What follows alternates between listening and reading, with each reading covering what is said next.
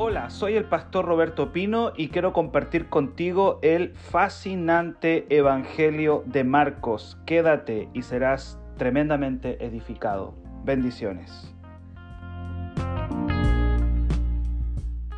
Así que bien, queridos, vamos a ir ahí a, Marcos capítulo 9. Ya me metí a la palabra.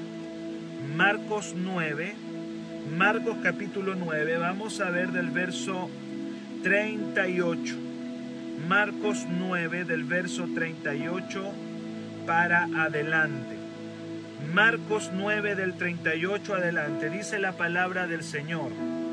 Juan le respondió diciendo, Maestro, hemos visto a uno que en tu nombre echa fuera demonios, pero él no nos sigue.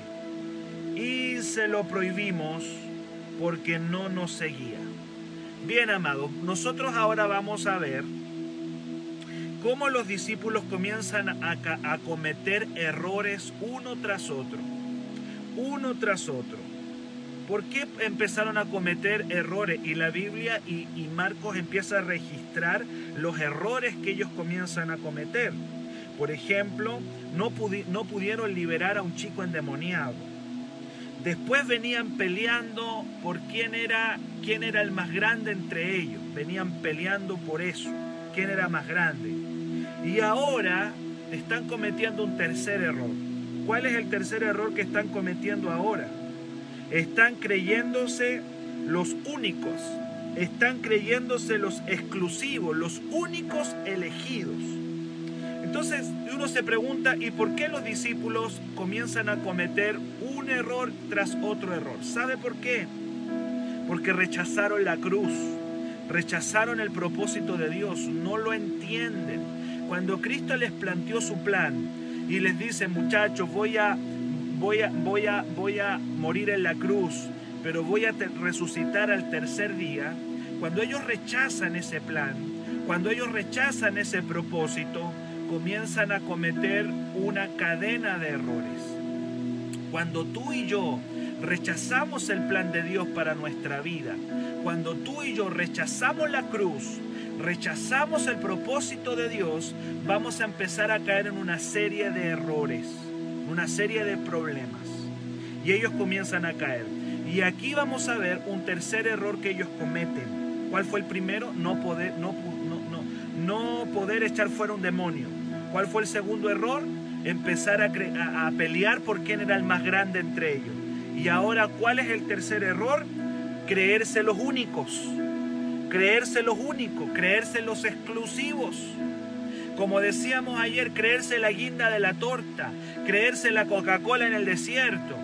Nosotros nomás somos los únicos, nosotros somos los únicos exclusivos de Jesús. Somos el club de Jesús.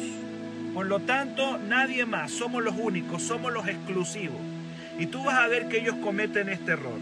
Dice en el versículo en el versículo 38 que acabo de leer, dice que un hombre dice, Juan le respondió diciendo, Maestro, hemos visto a uno que en tu nombre echa fuera demonios, pero no nos sigue. Se lo prohibimos, se lo prohibimos, porque no nos seguía. No es mucha la información que Juan entrega de este hombre que está echando fuera demonios. Lo que sí sabemos es que está echando fuera demonios, lo está haciendo bien porque dice echa fuera demonios, pero según ellos el problema era que no era de su grupo, no era de su grupo. Entonces, como no era de su grupo, el hombre está haciendo la pega bien, el hombre está echando fuera demonios, el hombre está usando el nombre de Jesús no está echando los demonios en otro nombre, no está haciendo mal la pega, está haciendo la, pega correcta. ¿Cuál es el problema según los discípulos? No está en nuestro grupo. Y como no está en nuestro grupo, se lo prohibimos porque no nos seguía. Y Juan cuenta esto, ¿ah? Juan lo cuenta como esperando la aprobación de Jesús, esperando que Jesús le diga, bien Juan, qué bueno lo que hiciste, excelente que le hayas prohibido a, ese hombre echar fuera demonios porque no está con nosotros aquí. se lo prohibimos. Y yo, me, yo veo a Juan como esperando que Jesús le diga, excelente, eh, Juan, qué bueno lo que hiciste. Está esperando Juan la aprobación de Jesús. Escuche bien, es chistoso pensar que estos apóstoles están prohibiéndole a un hombre echar fuera un demonio cuando ellos hace uno o dos días atrás habían fracasado en la liberación. Habían fracasado. Este hombre al menos lo está haciendo bien, está echando fuera demonios, lo está haciendo en el nombre de Jesús, pero según ellos había que censurarlo, había que prohibirle hacerlo. ¿Por qué? Porque no está con nosotros, porque no está en nuestro grupo. Eso se llama espíritu religioso, prohibir lo que yo no puedo hacer. ¿Se ha dado cuenta que las iglesias que más prohíben o que más censuran el tema de los milagros, el tema de la liberación, son iglesias que nunca hacen liberación? ¿Se ha dado cuenta que las iglesias que más critican los milagros son las iglesias que Dios no utiliza en milagros? El espíritu religioso censura todo lo que no puede reproducir. Todo lo que no puede reproducir lo voy a prohibir, lo voy a censurar. Y detrás de, esa actitud está el espíritu religioso. ¿Cuáles son las iglesias que critican los milagros? Las iglesias que no hacen milagros. ¿Cuáles son las iglesias que critican la liberación? Las iglesias que no hacen liberación. ¿Cuáles son las iglesias que critican la prosperidad? Las iglesias pobres. Son las iglesias pobres, son las iglesias empobrecidas las que critican la prosperidad. Donde no hay milagros, criticamos los milagros. Donde no hay sanidades, criticamos las sanidades. Porque detrás de eso está el espíritu religioso. Eh, los apóstoles venían de un fracaso en la liberación. Hace algunos días, al pie de la montaña, no pudieron echar fuera un demonio y ahora están prohibiendo la liberación y le prohibieron liberar a un hombre que estaba haciendo bien el trabajo y que estaba usando, no sé si la palabra usando, o que lo estaba haciendo en el nombre de Jesús. Ese espíritu crítico es un espíritu religioso. Critico lo que no tengo, critico lo que no puedo reproducir. Y ahí nosotros tenemos que tener mucho cuidado con que ese espíritu se nos meta al interior de nuestras iglesias. Prohibir lo que yo no puedo hacer. Ah, entonces, no, eso, eso de los milagros del diablo. Sí, pero tú has hecho milagros. ¿En tu iglesia se mueven los milagros? No es que eso de andar ungiendo a la gente, eso tampoco está bien. Sí, pero en tu iglesia lo hacen. Criticamos lo que no podemos reproducir. Espíritu religioso criticando lo que no pueden reproducir. No eso de la prosperidad, eso de que eso de la prosperidad no es de Dios. Sí, pero en tu iglesia hay prosperidad. Tu iglesia es bendecida. En tu iglesia, en tu iglesia los hermanos son prosperados. Entonces, ¿cuáles son los que critican? Vuelvo a repetirlo porque quiero que quede claro. Las iglesias pobres critican a las iglesias prósperas. Las iglesias que no hacen milagro critican a las que los realizan. Las iglesias donde no hay sanidades critican a las iglesias donde hay sanidades. Cuidado con eso. Los discípulos se creían con el derecho único de que solamente ellos podían predicar, de que solamente ellos podían enseñar, sanar y liberar. Cuando vieron a un hombre que no era de su grupo haciendo lo mismo, trataron de impedírselo no pueden, no puede hacer milagros. Este es, la, este es el argumento. No puede hacer milagros porque no es de nuestro grupo. El hombre está usando el nombre de Cristo.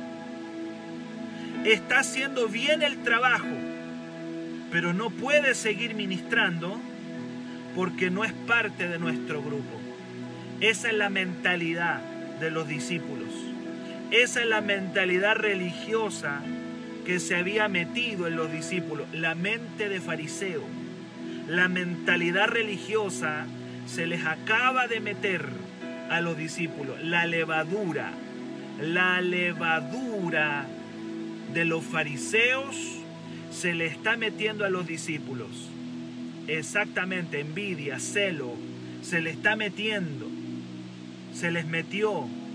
El hombre, vuelvo a repetir, está usando el nombre de Jesús, está haciendo bien la pega, pero como no es del grupo, no puede seguir haciéndolo. Los discípulos están molestos. Los discípulos están censurando a esa persona, no porque esa persona no se identifique con Jesús. Es más, esa persona se está identificando con Jesús, porque el milagro lo está, lo está haciendo en el nombre de Jesús no lo están, no le van a prohibir porque lo está haciendo mal. No hay ninguna parte en que Juan diga que lo haya hecho mal. De hecho, al parecer lo está haciendo muy bien. ¿Cuál es el problema para los discípulos? ¿Cuál es su problema? Los celos. ¿Por qué los celos? Porque no está en el grupo. Y como no está en mi grupo, entonces no lo puede hacer. Eso se llama espíritu sectario. Cuando yo creo que Jesús es solamente mío, cuando yo creo que Jesús solamente está en renuevo. Si yo creo que Jesucristo está solamente en renuevo y que las cosas tienen que hacerse, que otra iglesia lo tiene que hacer solamente como lo hace renuevo, entonces yo estoy cayendo en un espíritu sectario. Yo tengo que entender de que Jesús no es el monopolio mío. Yo tengo que entender que Cristo no es de exclusividad mía, sino que fuera de los límites de renuevo, fuera de los límites de mi iglesia, fuera de los límites de mi denominación, el Señor está usando a personas que no están en mi grupo. El Señor está utilizando a iglesias que no son mi iglesia. El Señor se está moviendo en lugares que no son mi iglesia. Y así como el Señor nos usa a nosotros para liberar, para sanar, para echar fuera demonios, para sanar enfermo, ¿puede Dios usar otra iglesia? Y déjame decirte que esa pregunta tan básica, hay pastores, hay ministros, hay denominaciones que dicen solamente nosotros. Nosotros somos los únicos porque nosotros tenemos la metodología correcta y los demás, ah, no, eso es del diablo, eso no puede ser, eso no es así, porque no está en mi círculo. Y ahí está el espíritu de secta, el espíritu religioso que muchas veces se mete dentro de la iglesia. Y tenemos que tener cuidado. Tenemos que tener mucho cuidado. Los discípulos están molestos están censurando a una persona no porque esa persona no se identifica con Cristo. Lo están censurando porque no se identifica con ellos. Con ellos. Qué terrible el espíritu de secta. Si no está en mi grupo, no es de Dios. Ese es el espíritu sectario. Si no está, si no está en mi iglesia, no es de Dios. Si no está en mi denominación, no es de Dios. La pregunta es, ¿Puede Dios usar con poder a una persona que no camina conmigo? ¿Puede Jesús utilizar a alguien que no es de mi iglesia? Que eh, es chistosa la pregunta, pero en realidad hay que hacerla hoy día, porque este es un pecado que hoy día la iglesia está cometiendo. ¿Puede Dios usar a alguien que no es parte de mi denominación? ¿Puede el Señor usar a alguien que no es parte de mi iglesia pentecostal o, de mi iglesia misión del Señor o bautista o renuevo, ¿podrá Dios usar a otro o Señor solamente usa a, a nosotros nada más? Vuelvo a leer el, el, verso 38 porque quiero que quede clarito. Juan le respondió diciendo, maestro, hemos visto a uno que en tu nombre echaba fuera demonios. El hombre está haciendo algo correcto. No hay ninguna parte que diga que lo esté haciendo mal. No hay ninguna parte que diga que lo esté haciendo incorrecto. Hemos visto a uno que en tu nombre echaba fuera demonios, pero no nos sigue, no está en el grupo. Y como no está en el grupo, entonces Juan le dice así como con orgullo, me da risa, como con orgullo se lo prohibimos porque no nos sigue. Se lo prohibimos, Señor. Y está esperando el aplauso de Jesús. Está esperando la aprobación del Señor como diciendo, mira, qué bueno, estamos defendiendo, Señor. Estamos defendiendo el grupo. Estamos defendiendo el grupo. Así que qué bueno, Señor. Espero mi, mi estrellita, espero mi, mi medalla por lo que hicimos. ¿Qué dijo Jesús? Verso 39. Pero Jesús dijo, no se lo prohibas. No se lo prohibáis, no se lo prohíban. Qué tremendo, amado, qué tremendo. No tienen que prohibirle hacerlo. Quizá no está en tu iglesia, no está en tu grupo, no está en tu denominación. Está fuera de tu iglesia pentecostal, pero no, le, no, no tienes que prohibirle eso. No se lo prohíban. En otras palabras, lo que Jesús está diciendo yo puedo usar con mi poder a quien yo quiera.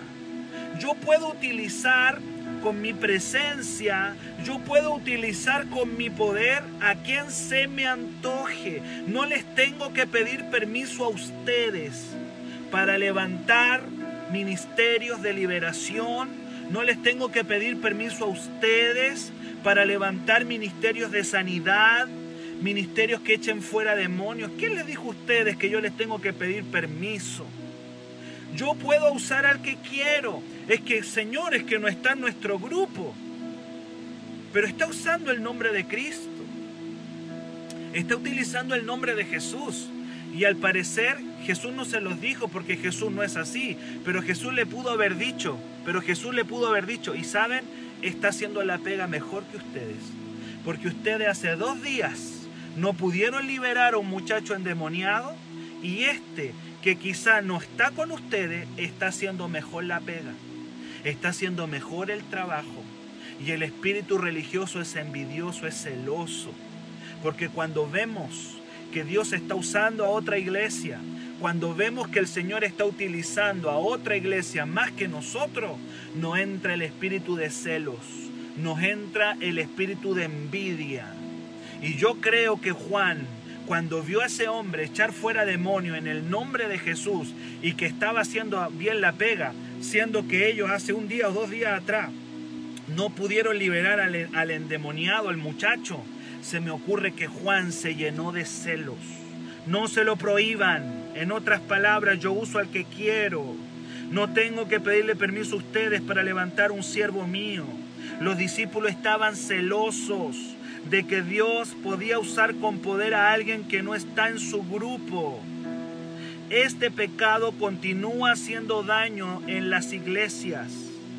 Continúa, continúa. El hombre no va en el grupo, pero está haciendo bien la pega. Déjalo. ¿Qué te importa? En otras palabras, yo veo a Jesús decir, ¿qué te importa a ti? ¿Qué te importa? Y estamos llenos de, evangélicos que critican a un ministro de Dios porque llena un estadio sanando enfermos y vamos y criticamos al otro porque llena el otro estadio liberando endemoniados. ¿Qué te importa? Si Dios lo está usando, si está el nombre de Cristo ahí, al final el Señor va a juzgar eso. Déjalo, déjalo, no se lo prohíban. Estamos llenos de evangélicos celosos, llenos de evangélicos envidiosos, porque Dios está usando al otro. Ah, pero es que no es pentecostal. Ah, pero es que no es de renuevo. Ah, pero es que no es, no es de, de mi denominación. Déjalo, déjalo, no se lo prohíban. No se lo prohíban. Ahí está la raíz. Y ese espíritu celoso, ese espíritu envidioso, se nos mete, se nos mete en la iglesia. Yo le dije, vamos a conocer a Jesús en este devocional. ¿Puede Dios usar a otro que no esté en mi grupo? Claro, si el Señor usa al que quiera, cuando quiera y como quiera. Eso le está diciendo a Juan, no se lo prohíban. Qué tremendo, amados. ¿Sabes tú que Moisés experimentó un caso muy parecido al que está experimentando Jesús aquí? Lo encontré en Números capítulo 11, versículo 25. A Moisés, Moisés confrontó los celos también ahí en Números capítulo 11, Números 11, ¿Por qué eh, eh, eh, ahí en números también está? Porque este es un problema, los celos, la envidia. Se mete en la iglesia. Números 11, verso 25. Y, y es casi el mismo problema. Es el mismo problema. Dice la Biblia que Jehová descendió en la nube y le habló y tomó del espíritu que estaba delante de él y lo puso en los setenta varones ancianos y cuando posó sobre ellos el espíritu profetizaron y no cesaron. Es decir, bajó el espíritu de Dios, tomó a setenta ancianos que estaban en el tabernáculo y estos setenta ancianos comenzaron a profetizar. Y el verso 26 día, dice el verso 26, y habían quedado en el campamento dos varones, dos varones que no estaban entre los setenta ancianos, dos varones que no estaban en el tabernáculo, ellos estaban en el campamento, se quedaron dos.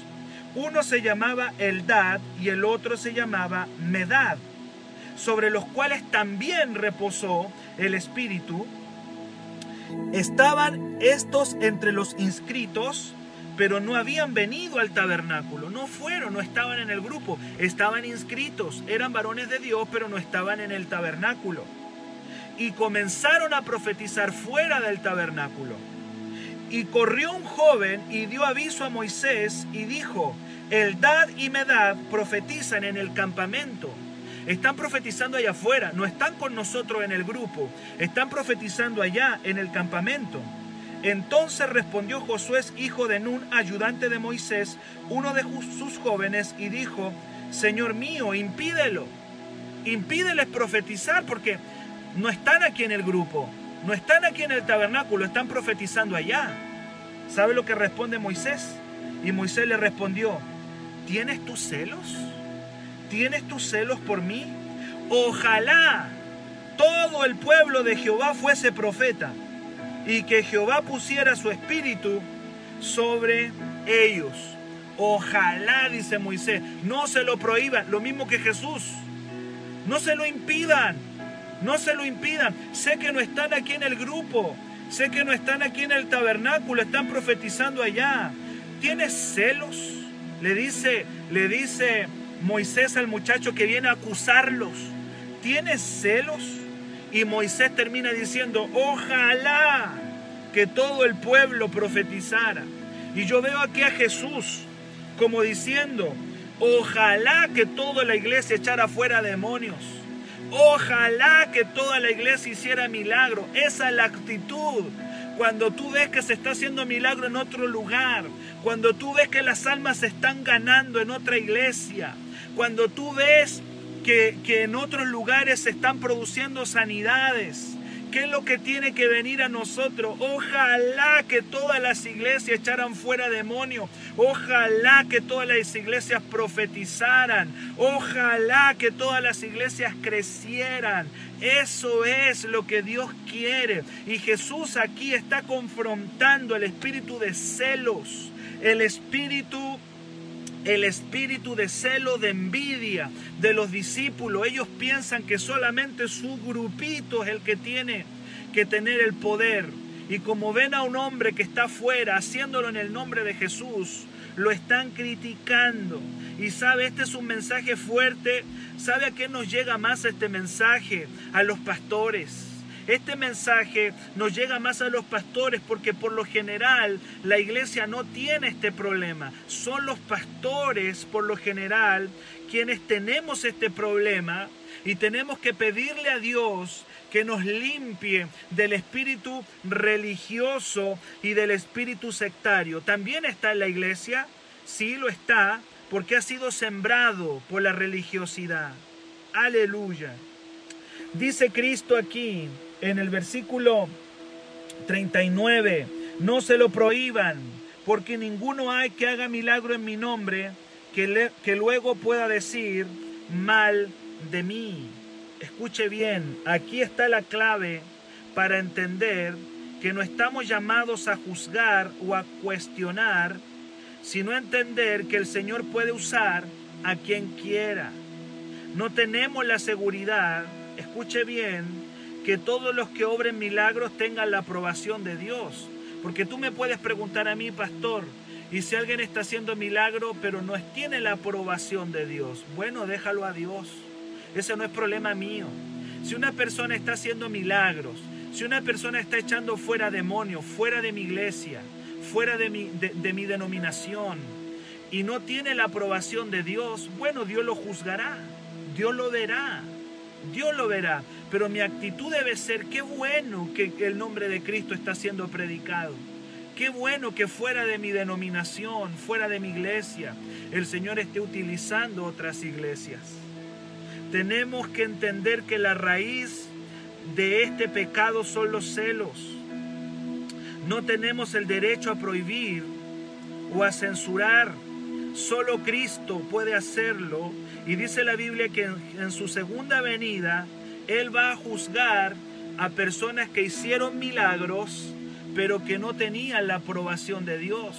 Eso lo va a ver el Señor, no nosotros. Eso lo va a ver Cristo. Eso no es un tema nuestro. Eso lo va a ver el Señor. Y créeme que el Señor va a reprender a varios que hicieron milagros, pero que no estaban en una actitud correcta con Él. Pero no es un problema mío.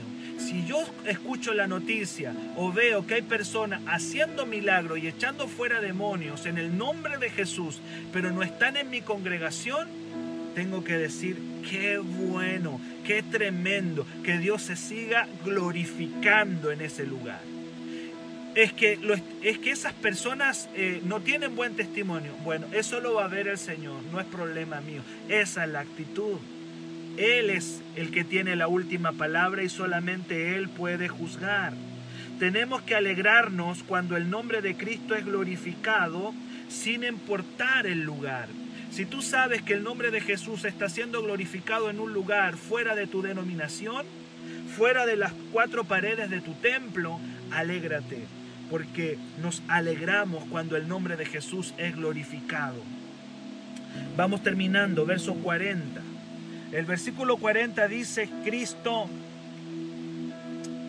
dice el Señor, verso 39, no hay ninguno que haga milagro en mi nombre que luego pueda decir mal de mí. Porque el que no es contra nosotros, por nosotros es. ¿Cuántos dicen amén? Mi enemigo no es la iglesia de al frente. Escucha bien esto, por favor. Cristo le está diciendo, muchachos, tienen que entender que su enemigo no es ese hombre que está haciendo liberación. Tu enemigo no es él. Hay varios que hay que explicarle que su enemigo no es el apóstol Maldonado, hay varios que tenemos que explicarle que su enemigo no es Cachluna. Hay una cantidad de hermanos que hay que explicarle que su enemigo no es el pastor Rudy Gracia o no es el pastor Fernando Chaparro. Hay muchos que hay que explicarle, oye, tu enemigo no es el pastor Jorge Ledesma, tu enemigo no es Carlos Anacondia, tu enemigo no es eh, Benijín, ese no es tu enemigo. Hay varios que hay que entrarle a explicar. Tu enemigo no es la iglesia de al frente, amigo. Ese no es tu enemigo. Tu enemigo es el diablo. Tu enemigo es Satanás. Tu enemigo son los demonios. ¿Quién te dijo que esos son? ¿Qué te importa a ti si ellos hacen milagros? Glorifica a Dios, exáltalo, bendícelo. Hay varios acá en Levo que hay que explicarle que su enemigo no es renuevo, que su enemigo no es nuestra iglesia que su enemigo no somos nosotros, no es la iglesia del frente. Mi enemigo es el diablo. En vez de estar preocupados por los milagros que hacen otros, mejor preocúpense de servir con humildad. Preocúpense de servir a Cristo. Aleluya. Ellos estaban viendo a un enemigo que no era enemigo. Un hombre que no caminaba con ellos, pero que estaba echando fuera demonios. ¿Por qué tienes que censurarlo? ¿Por qué tienes que prohibirle? ¿Sabe por qué? Porque tú quieres tener el control de todo. Tú quieres controlar a todo el mundo y ese espíritu de control es un espíritu religioso, es un espíritu de competencia. Ellos inmediatamente dieron competencia. Cuando Juan vio que ese hombre estaba echando fuera demonios, cuando Juan vio que ese varón estaba echando fuera demonios, pero no estaba en su grupito, dijo, nos llegó competencia y le fue a acusar al Señor. Y Jesús le dice tal cual como Moisés, Juan, tienes celos. Estás celoso. Hace dos días atrás tú no pudiste echar fuera demonios. Te pusiste celoso, Juan. Porque ese muchacho, hombre, no, no tenemos datos si era ya viejo, joven. Pero imaginémonos que sea joven. Te pusiste celoso porque ese está echando fuera demonios y no está en tu grupo, Juan. Ese nunca ha sido tu enemigo. ¿Quién te dijo que ese hombre era tu enemigo?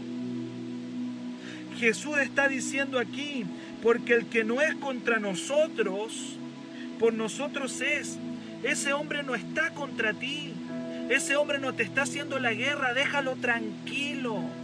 Déjalo tranquilo. Déjalo en paz. Hay varios pastores que hay que decirle, oye, deja tranquila la iglesia. Deja tranquila esa iglesia. Déjala en paz. ¿Sabes tú cuánta gente ha utilizado una radio para hablar contra mí? Hay personas en esta ciudad que han tomado los micrófonos de una radio para hablar mal de renuevo y para hablar mal, para hablar mal de mí, para decir que, que, que somos una secta, para decir que somos una iglesia extraña, para decir que lo que hacemos no es correcto. Parece que se equivocaron de enemigo, hermanos, se equivocaron se equivocaron de enemigo, se equivocaron rotundamente. A mí me cuentan, a mí me han contado pastores, están hablando mal en la radio de renuevo, están hablando mal directamente de nosotros. Qué triste estar usando una radio, una radio o un medio de comunicación para hablar mal de renuevo, hablar mal de nuestra iglesia. Lo hemos vivido, están equivocados, se equivocaron de enemigos, se equivocaron espíritu religioso, espíritu de control. En vez de estar preocupados de qué milagro está haciendo otra iglesia, preocúpense mejor de servir con humildad. En el verso 41, Jesús le dice, preocúpense de servir con humildad y termino. Termino esta mañana porque ya la hora se me está pasando. Cristo dijo, cualquiera que les dé un vaso de agua en mi nombre, cualquiera que les dé un vaso de agua en mi nombre, porque sois de Cristo, de cierto os digo que no perderá su recompensa. Quiero que escuches bien esta última enseñanza. Para Jesús, dar un vaso de agua, algo tan insignificante para nuestros ojos, para Cristo dar un vaso de agua y echar fuera un demonio, que lo encontramos espectacular, si se hace en el nombre de Jesús, es igual de válido. A veces nosotros pensamos que echar fuera demonios o hablar lenguas o profetizar es más espectacular que dar un vaso de agua. Pero en la escala de valores del Señor, la escala de valores de Cristo, para el Señor es igual. Para el Señor es igual. Les dice muchachos, si alguien les da un vaso de agua en mi nombre, tendrá una recompensa. Y si alguien echa fuera demonios, también tendrá una recompensa. Pero nosotros en nuestra humanidad decimos, no, echar fuera demonios es algo espectacular, es algo tremendo. Pero es igual que dar un vaso de agua, tiene la misma importancia. Es igual de maravilloso. El Señor promete recompensar tanto al que echa fuera demonios como al que da un vaso con agua. Entonces tenemos que entender esto tenemos que estar abiertos a dar agua y a echar fuera demonios de la misma manera. No busquemos solamente las cosas espectaculares. No pongamos la vista solamente en las cosas que parecen sobrenaturales. No pongamos la mirada solamente en las cosas. No pongamos la mirada solamente en las cosas que nosotros encontramos espectaculares sino que también pongamos la mirada en las cosas que parecen sencillas. ¿Como cuál? Como dar un vaso con agua. Dar un vaso con agua. Algo tan insignificante. Dar un vaso con agua. Algo tan tan natural para Cristo, para Jesús, es tan importante como echar fuera un demonio.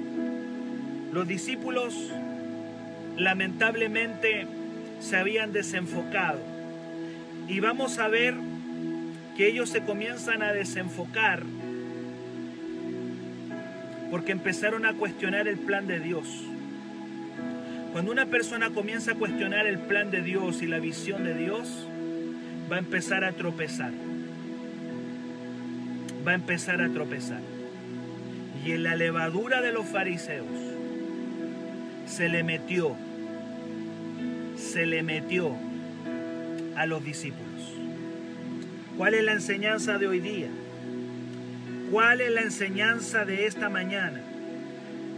Alegrémonos cuando el nombre de Cristo es glorificado sin em- importar el lugar donde esté siendo glorificado.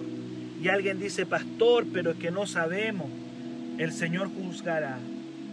El Señor juzgará. Vamos a orar. Yo sé que esta mañana fluyó enseñanza, enseñanza, enseñanza. Lo que esta mañana el Señor nos dio es enseñanza.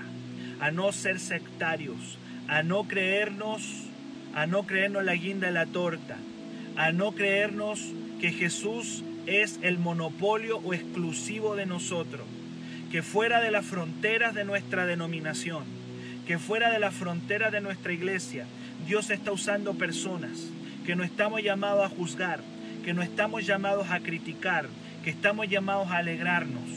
No nos olvidemos de las palabras de Moisés. Ojalá todos profetizaran, dice Moisés. Ojalá todos liberaran.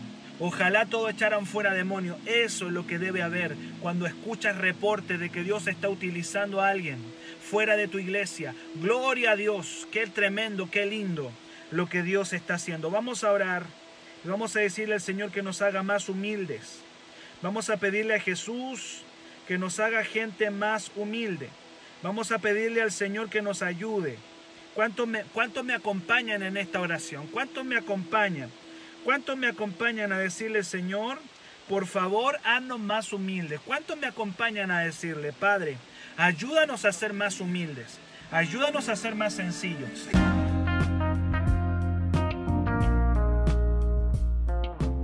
Si este mensaje fue de bendición para tu vida, escríbenos al WhatsApp más 569 7331 9817. Será una bendición tremenda saber de qué lugar del mundo nos estás escuchando. Dios te bendiga.